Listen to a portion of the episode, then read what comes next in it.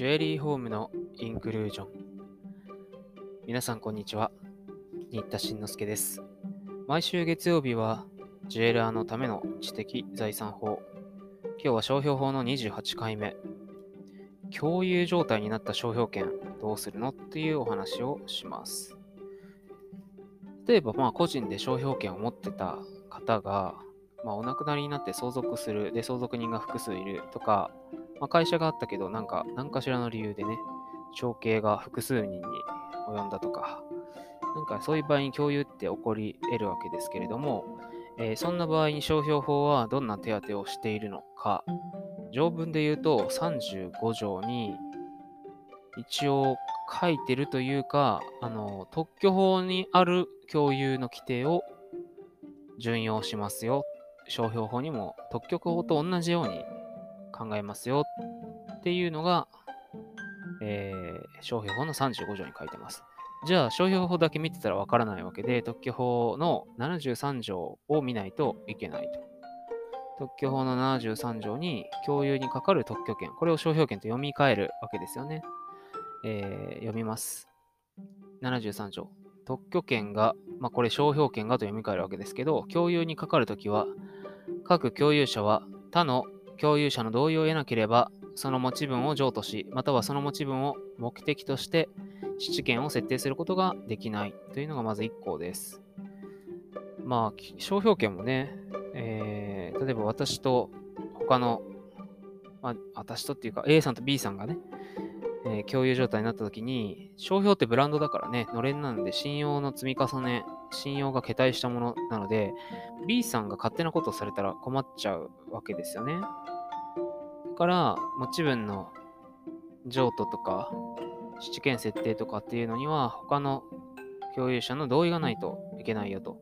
そうじゃないとブランド価値をね、下げるようなこと勝手にされたら困りますからね。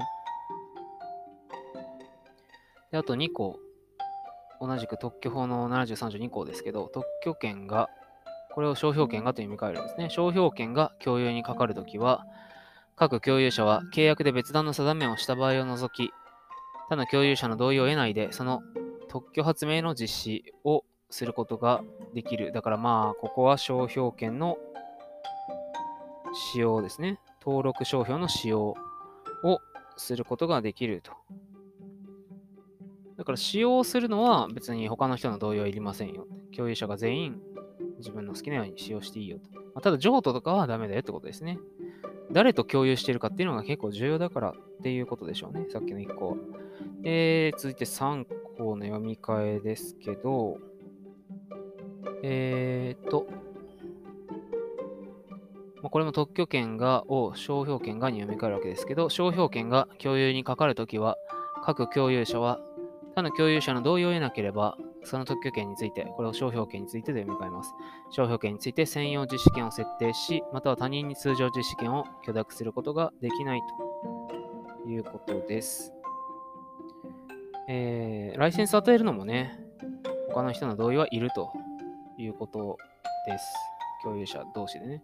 まあ、要するに、ライセンス与えるってことは、他にもそこの商標を使う人が増えるってことだから、なんかわけわからん人に使われて、ブランド価値が希釈されたりね、信用が下がったりするのはよろしくないっていうことから、他の人にもやっぱり関心が高いことですもんね。他に誰が使うのかっていうのは。だから重要ですよと。まあ、つまり同意が必要ですよと、ここでは書いてます。だから特許法の73条の規定を、それぞれ商標法35条は商標権にそのまま、